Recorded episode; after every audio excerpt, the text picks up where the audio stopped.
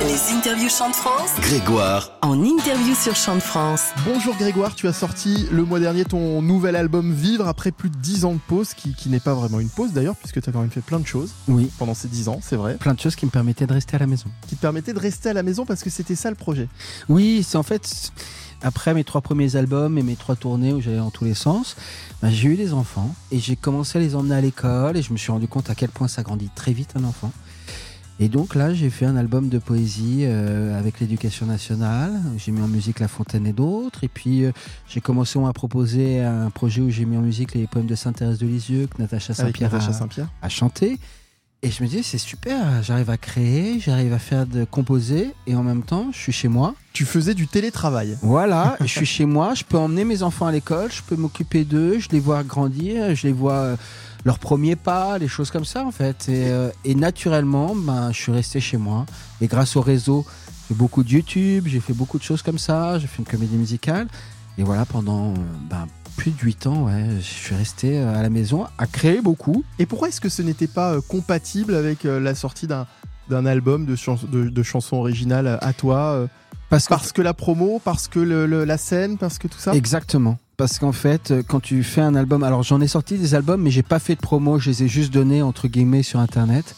Je sais pas, j'ai naturellement, j'avais envie de rester chez moi. Je l'avais beaucoup, beaucoup fait. hein. J'ai fait euh, sur les trois premiers albums, j'ai dû faire euh, près, près de 1000 dates. Hmm.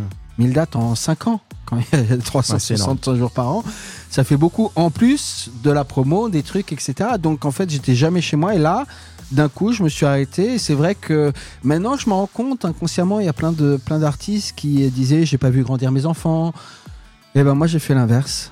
Sans faire exprès, alors j'ai pas sacrifié ma carrière pour ma famille, mais il y en a beaucoup qui ont sacrifié leur famille pour leur carrière aussi. Mmh. Euh, Et ça, tu ne voulais pas. non, et d'ailleurs, mais c'est marrant parce qu'il y, a- il y a très peu de temps, il y a, il y a quelqu'un qui m'a qui m'a dit euh, c'est- c'est c'est courageux ce que tu fais euh, et j'aurais aimé le faire. Et, et je me suis dit euh, ouais, j'ai de la chance de l'avoir fait. J'ai de la chance de d'avoir vécu ça parce qu'effectivement, même lui, il le regrettait de ne pas avoir vu euh, ses enfants grandir alors qu'il n'était même pas artiste. Tu t'es posé la question à un moment, est-ce que tu t'es dit, je le fais parce que j'ai envie de, de- de- voilà, de protéger ma vie de famille, j'ai envie de voir mes enfants grandir, mais je sais pas si j'arriverai à revenir un jour. Oui, de toute façon, j'allais dire, à chaque album, moi je me rends compte que dès qu'on me reçoit, dès qu'on m'invite, dès qu'on fait de la promo, dès que les gens parlent de mon album de manière bienveillante, euh, ou même malveillante, dès qu'on en parle, je suis toujours très flatté. Je me dis, bah tiens, ça... De manière ça- bienveillante, c'est mieux quand même. Oui, c'est mieux, mais euh, comme dirait Coluche, euh, tant qu'on parle de vous, c'est ce qui est important. mais mais d'une certaine manière, en tout cas, ça intéresse les gens, ça et donc ça, je suis toujours très flatté et, et, euh, et je prends toujours conscience de ça. Mais ça a été toujours le cas à chaque album. Là, le seul truc rassurant, c'est vrai qu'après 8 ans d'absence, je ne savais pas. Mais ce que j'ai dit à, à Florian, mon associé, je lui ai dit, quitte à repartir, on repart vraiment. C'est-à-dire que je sais ce que ça va impliquer comme sacrifice. Et ça va être comme un premier album. Mais, je lui ai dit, ça va être moins facile qu'on peut le penser. Il va falloir quand même euh, parler. Et puis, il y a plein d'autres, il y a plein de choses qui ont changé. Les Mhm. réseaux sociaux, toutes ces choses-là. Mais après, j'ai euh, toujours été rassuré parce que comme j'ai beaucoup euh, fait de vidéos sur YouTube, beaucoup de choses comme ça avec les réseaux sociaux, en tout cas, je savais que les gens, le public était là. Alors on a parlé de, de, de ce que tu as fait pendant les 8 ans, tu nous as évoqué effectivement cet album de poésie avec euh, l'éducation nationale, des titres que tu as sortis pour toi aussi sur, euh, sur euh, Internet. Il y a aussi eu une comédie musicale depuis 5 ans dont on a beaucoup parlé. Oui, Bernadette de Lourdes, qui est une aventure euh, assez incroyable euh, avec euh, donc euh, Lionel Florence et Patrice Guirao qui ont euh, notamment écrit euh, Les Dix Commandements. Lionel Florence, vous connaissez peut-être pas ce On ne nom-là. présente plus. Ah si, mais il a- Pascal Obispo. Voilà, il a écrit presque toutes les chansons de Pascal Obispo. Il a écrit euh, Savoir aimer, enfin euh, Florent Pagny énormément. Il a écrit euh, Vivre pour le meilleur de Johnny. Énormément, énormément de chansons. Donc c'est vraiment quelqu'un, moi, avec qui euh, je rêvais de travailler quand j'étais jeune. Donc mettre en musique leurs mots, c'était exceptionnel. Et puis on a travaillé avec toute une équipe euh, québécoise, Serge de Noncourt, et qui ont travaillé avec le Cirque du Soleil, tous les décors, les costumes. Et on a vraiment fait quelque chose, entre guillemets, à la Broadway Mhm. Très inspiré des, Misérables. Et c'est vraiment une fresque historique. On ne dit pas, euh, on parle de Bernadette Soubirous, donc euh, à Lourdes, on ne dit pas qu'elle a vu ou qu'elle n'a pas vu. C'est un film sur scène, on s'est inspiré des interrogatoires. Et c'est très très particulier en France parce que c'est une comédie musicale vraiment euh, à la Broadway. D'ailleurs, les Américains ont décidé de la traduire Et ça part aux États-Unis, euh, faire une tournée. Là, on sera en juillet à Indianapolis devant 60 000 personnes, par exemple. Et ça va commencer dans un théâtre à Boston et après ça va continuer. C'est traduit en italien, ça commence le 16 janvier 2025 à Rome, dans un théâtre à Rome, à côté du Vatican. C'est présenté là, ces jours-ci, au pape. Donc euh, non, non, il y a une aventure absolument extraordinaire autour de ça. Et puis c'est quelque chose qui, moi, m'a appris beaucoup de choses. J'aimais euh, être juste un compositeur et faire avec l'équipe, travailler en équipe, c'est génial. Un compositeur dans, dans l'ombre en ce qui concerne cette comédie musicale. Et c'est ça qui est Mais- génial. Et c'est ça qui est génial, mais maintenant on va parler du compositeur qui revient sur le devant de la scène avec ce nouvel album qui s'appelle euh, Vivre. D'abord, pourquoi ce titre? Qui est le titre de l'album, qui est aussi le titre du premier single? Oui. Pourquoi avoir qui est le choisi ce titre de la tournée aussi? Parce que vivre, c'est euh, vraiment quelque chose. euh, En fait, tout est parti d'un concert où je vais raconter, où je raconte euh, ma vie, qui est entre guillemets une vie de résilience. C'est-à-dire que euh, c'est la vie d'un garçon de 10 ans qui rêve de faire de la musique et qui, malgré les épreuves, malgré des, euh, notamment des décès euh, très douloureux, va quand même aller au bout de son rêve et euh, va pas lâcher.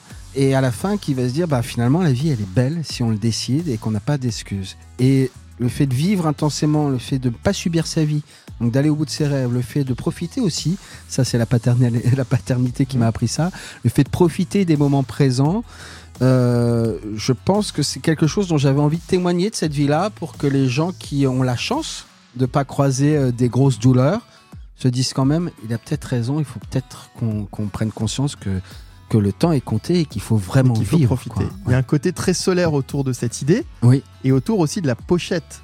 Exactement. Moi qui m'a tout de suite frappé avant même d'é- d'écouter les, les titres. C'est-à-dire effectivement on parle de vivre et on retrouve également cette notion lorsqu'on regarde le, le visuel de, de- de ce disque. Bah oui, c'est très solaire. C'est inspiré de Kiss Haring. Alors, si vous connaissez pas, regardez sur internet, vous êtes sûr, vous connaissez son cœur avec des traits autour.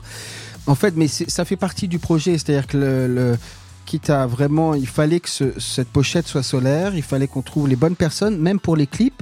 On a vraiment discuté de ce que j'avais envie de raconter dans le fond. Euh, c'est un peu aussi le frère jumeau euh, de l'album Toi plus moi, sauf que là maintenant je suis plus épanoui.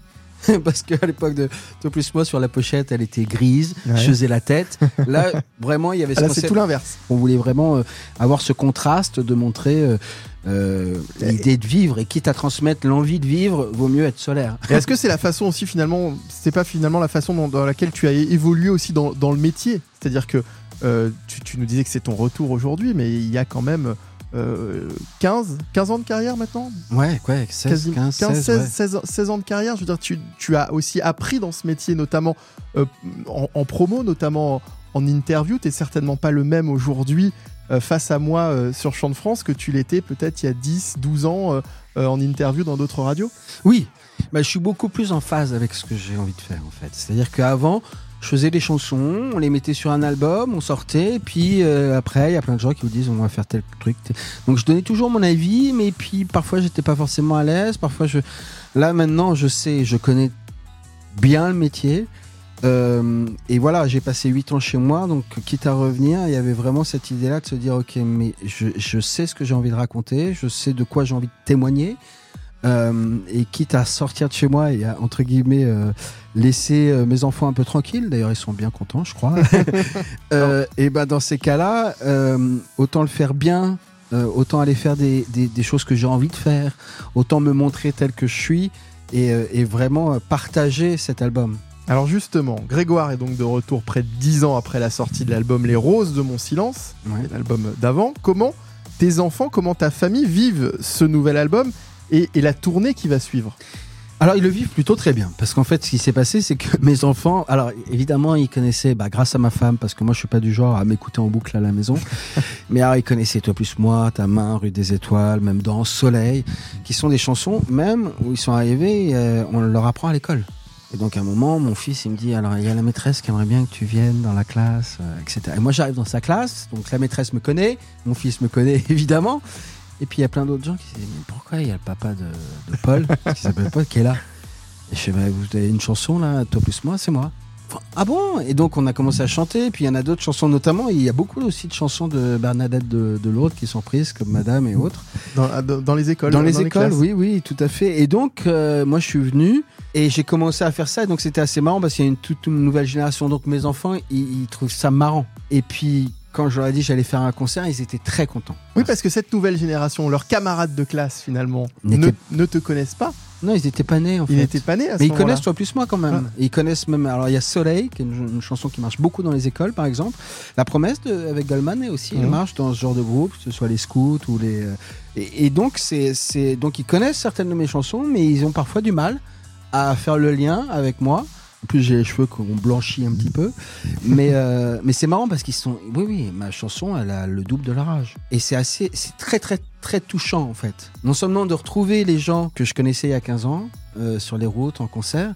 Et puis de voir toute une nouvelle génération qui débarque qui se dit tiens on va, on va écouter toi plus moi et puis qu'est-ce qu'il va nous raconter c'est d'ailleurs assez déstabilisant parce que je raconte ma vie et, et au final c'est marrant parce que les enfants euh, euh, prennent les choses comme ils le veulent. Hmm. les adultes différemment. Il y a, il y a plusieurs euh, niveaux de lecture. C'est très très intéressant.